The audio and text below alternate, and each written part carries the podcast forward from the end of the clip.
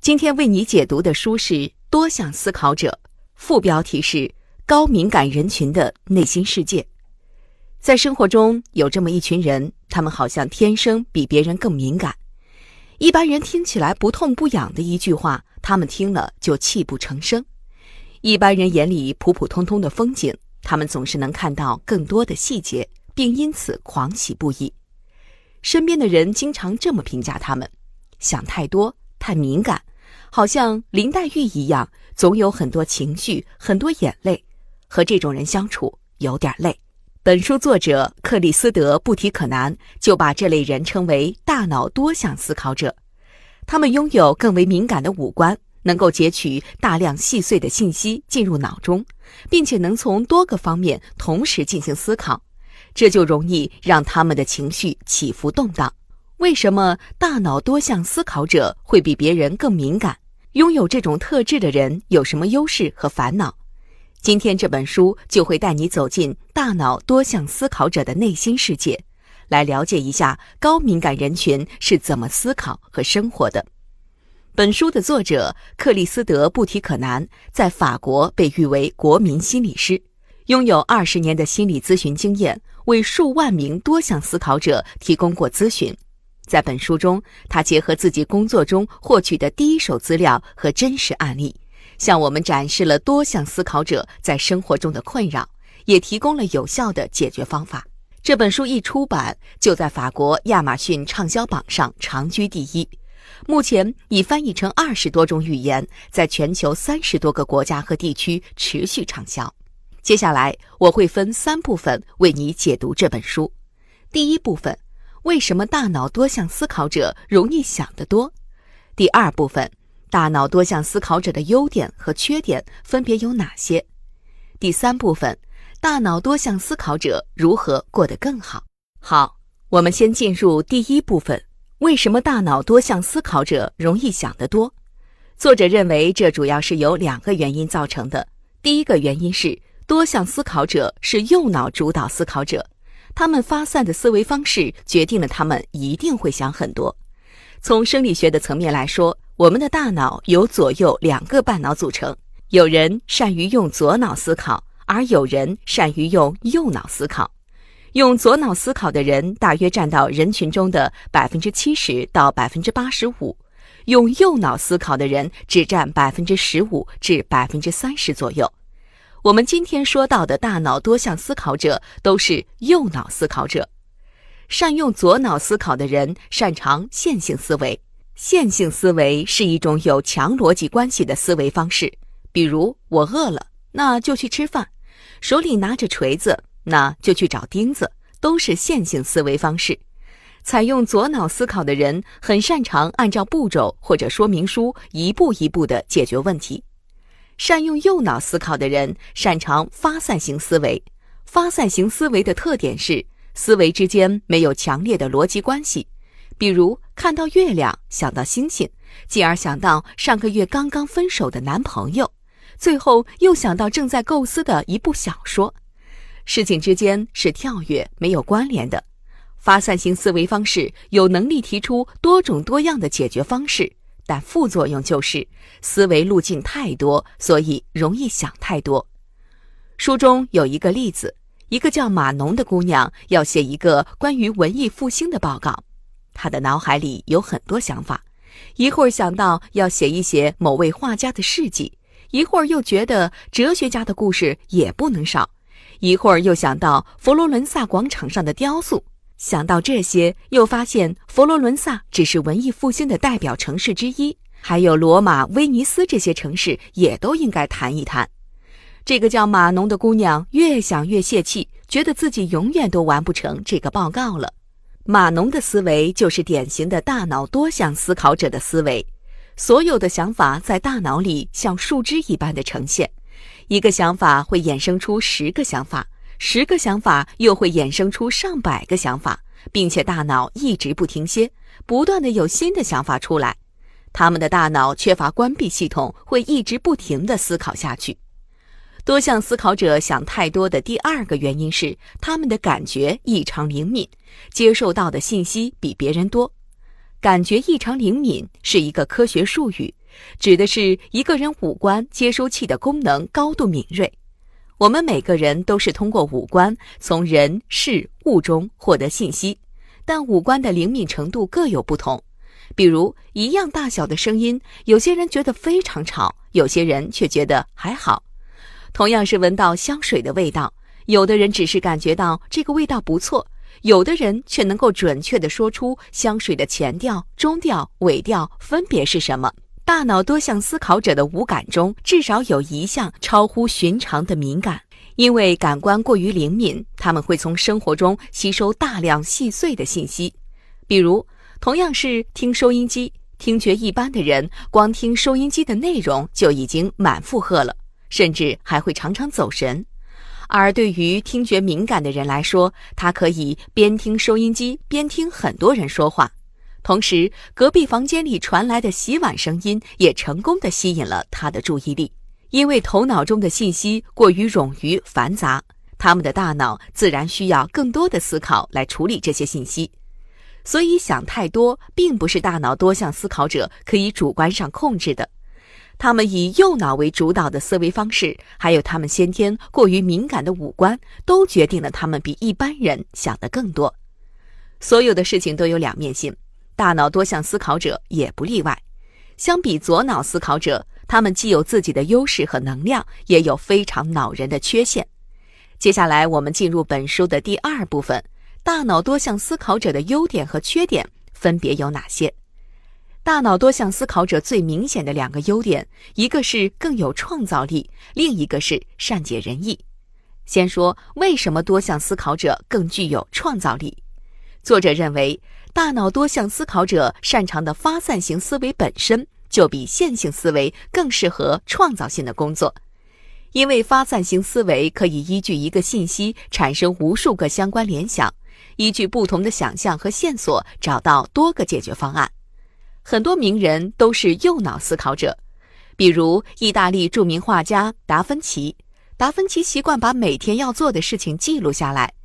比如说，一四九六年的一天，他写下这样一串话：“今天我要做的事情有：一、去米兰和他的郊区采风；二、画一幅米兰全城图；三。”找一个数学学家给我讲讲三角形的知识。四，找一个水利学家告诉我怎么去修建一条运河。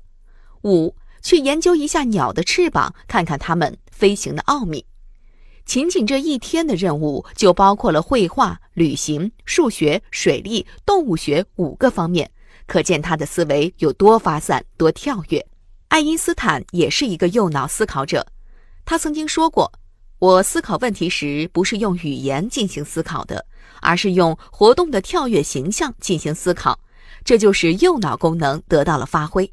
爱因斯坦去世后，他的私人医生托马斯·哈维窃取了他的大脑，冷冻后切成了二百四十块进行研究。后来，研究过爱因斯坦大脑的科学家们发现，爱因斯坦的脑重量与常人的没有什么区别，但右脑的面积比常人的大出百分之十五。右脑血管粗而丰富，这说明他的右脑非常发达。多项思考者的另一个优点是特别善解人意，因为他们的行为受右脑支配，右脑主管人的情感和情绪，加上多项思考者特别敏感的五官，能够接收到大量的信息，所以他们能非常敏锐地捕捉到别人的情绪，拥有很强的同理心。比如。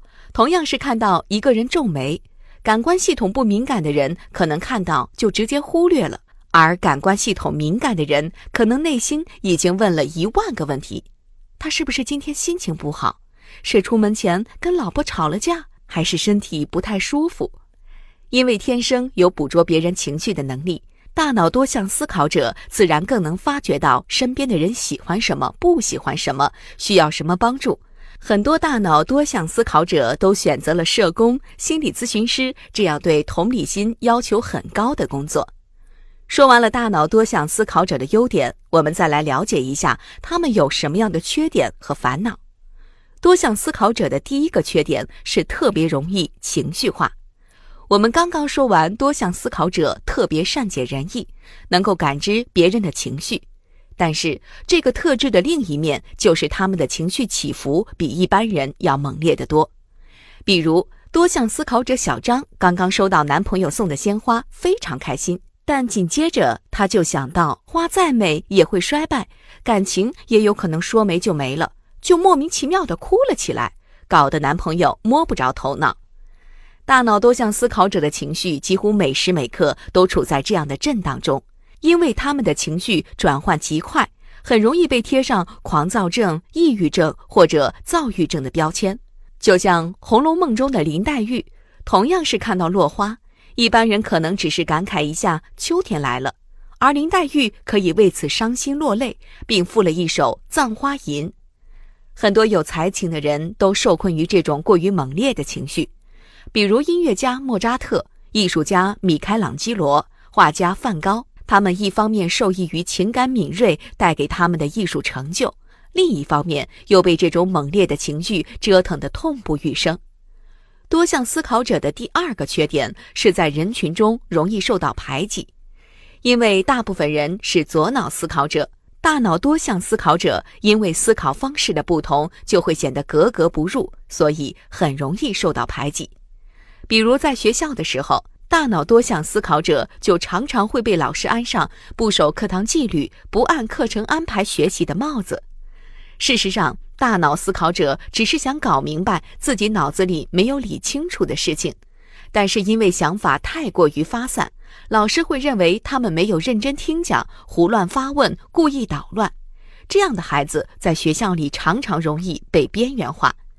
另外，大脑多项思考者也常常被别人批评不成熟、不稳重，过于情绪化，太孩子气，就是我们常常说到的玻璃心。时间久了，很多人也会因为相处太累而离开他们。多项思考者的第三个缺点是容易失去自我，习惯性的讨好别人。作为人群中的少数派，大脑多项思考者几乎是天生的讨好者。这样做只是为了让他们自己看起来和别人差不多，以免遭到排挤。这种讨好的习惯几乎是从很小的时候就形成了的。因为很多父母也都是左脑思考者，他们并不知道自己的孩子是大脑多项思考者，只是觉得孩子跟别人家的小孩不太一样，比如坚持用左手写字、吃饭，认为太阳不应该是红色的，星期二是绿色的，喜欢把刚买来的玩具拆得七零八碎。一些父母不太理解孩子，会急于纠正他们。这种教养方式会让孩子感受到父母对自己的不认同。为了得到父母的夸赞，他们会尽力按照父母的要求去做，而这个过程中，他们实际上已经开始讨好父母了。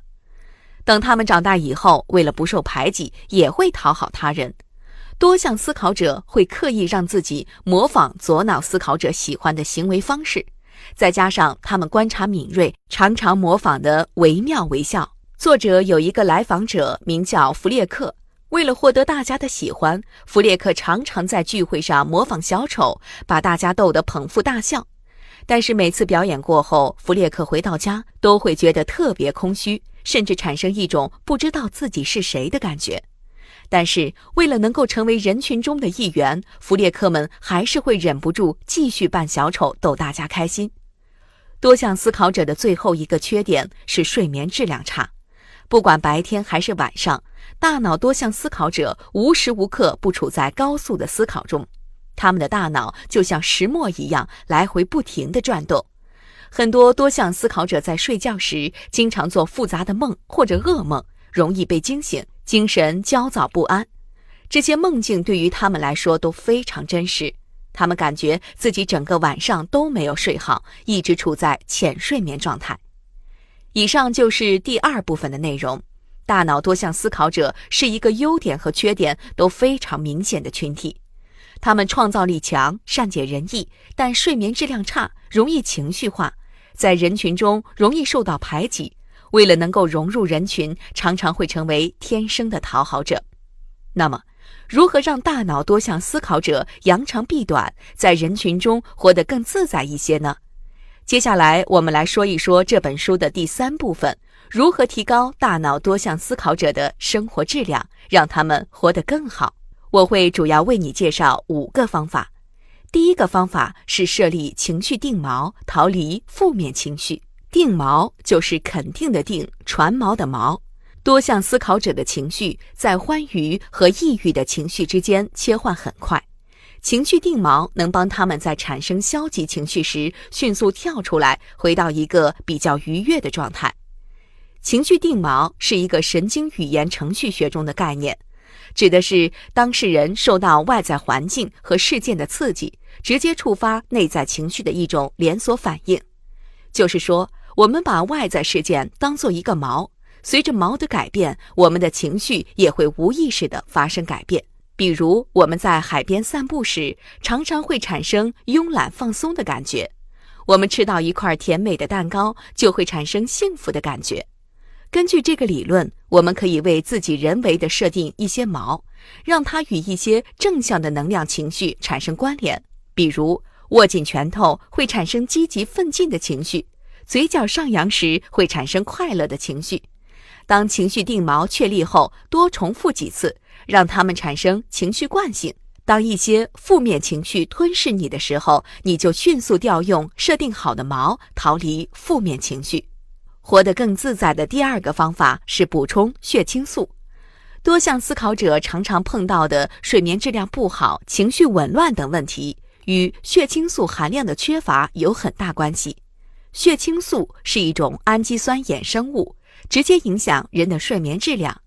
而当血清素调节出现故障时，人还会产生抑郁、强迫、暴食等问题时，我们可以采取一些人为的方式调节血清素的浓度，比如食补，多吃富含蛋白质的食物，家禽类、鱼类、奶制品都可以帮你提高血清素的浓度。运动也有帮助，当我们运动时，中枢神经会释放大量的血清素，血清素的浓度也会增加。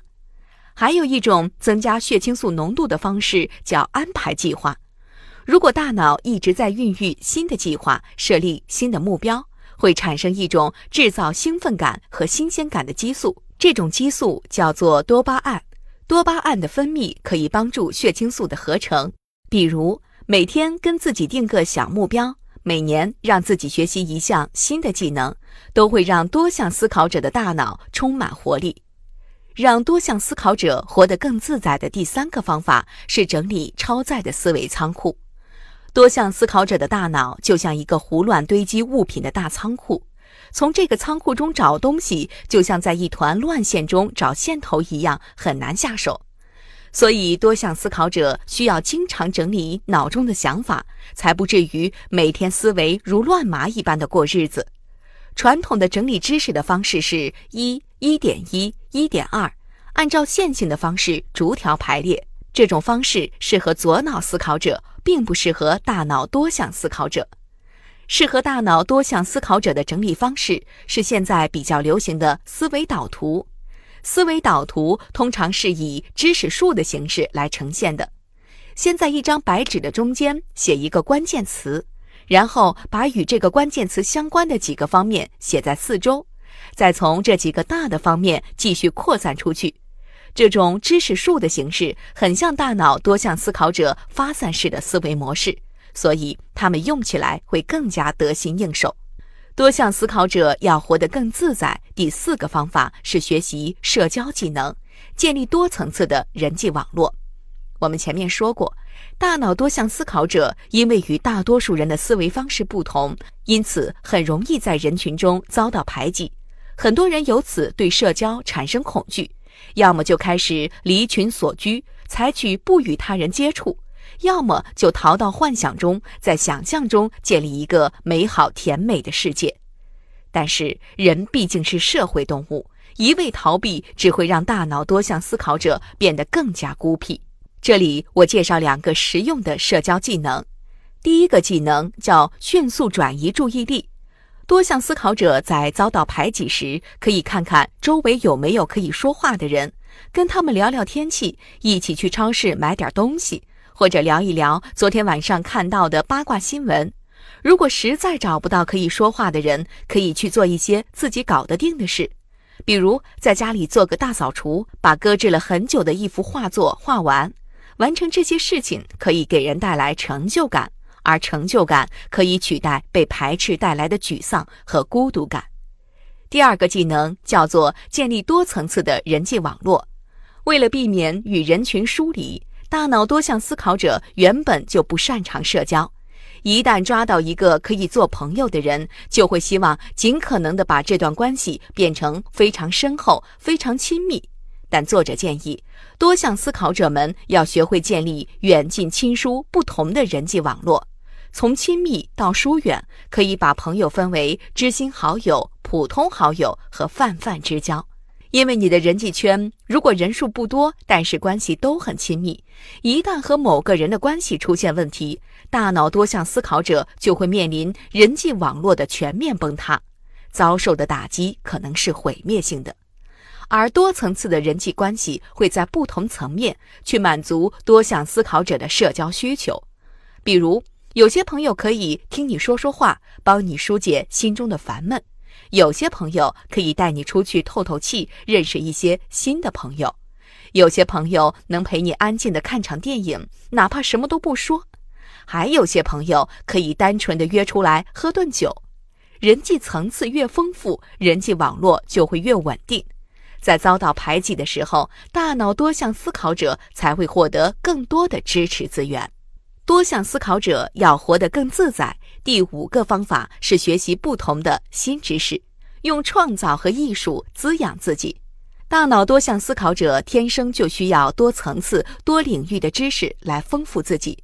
别人觉得一心多用、信息过量，对多项思考者来说，多样的信息刺激反而更能够唤醒他们的活力，让他们的大脑全速运转。比如，一个做酒吧服务员的多项思考者就发现，在他身上有个非常诡异的现象：当酒吧客人少的时候，他需要把客人的点单一个个的用笔记下来，否则一转身就会忘；当客人多到爆炸的时候，他却可以清楚的记住每一桌的点单，连记录都不用。所以。多项思考者要有意识地拓展自己的知识领域，用多样的知识来喂饱自己的大脑，让它保持活力。这些领域最好有一些创造性，比如装潢、园艺、手工艺、烹饪等等，会持续不断刺激大脑，产生新的热情。另外，多项思考者还可以多参观博物馆、画展，听听音乐会，让你们敏感的五官可以得到充分的滋养。好了。这本书的主要内容就讲到这里。大脑多项思考者之所以想太多、过于敏感、过于情绪化，是因为他们善用右脑思考，且感官敏锐，知道他们具有创造力强、善解人意的优点，但他们容易情绪化、被排挤，从而变成讨好型人格，还容易受睡眠质量差的困扰。要想提高生活质量，大脑多项思考者可以从以下五个方法入手：第一，抛下情绪定锚，找到自己的能量情绪；第二，补充血清素，通过食补、运动等方式补充血清素，改善睡眠质量差的状况；第三，整理超载的能量，采用思维导图的方式整理大脑的思路，让过量的思维有章可循；第四。学习社交技能，建立多层次的人际网络，让大脑多项思考者在遭到排斥时可以找到情感支持。第五，学习不同的新知识，用创造和艺术滋养自己的大脑。最后需要提醒注意的是，左脑思考者和多项思考者并不是二元对立的，他们各有优缺点，也都有需要对方理解包容的地方。左脑思考者更擅长有逻辑、有条理的事情，多项思考者创造力强，但也更加敏感、情绪化。了解左脑思考者和多项思考者的差异，会让我们知道如何更好地运用自己的特质，扬长避短，活得更高效、更自在。好，多项思考者这本书就为你讲到这里。听书笔记在音频下方，我们明天见。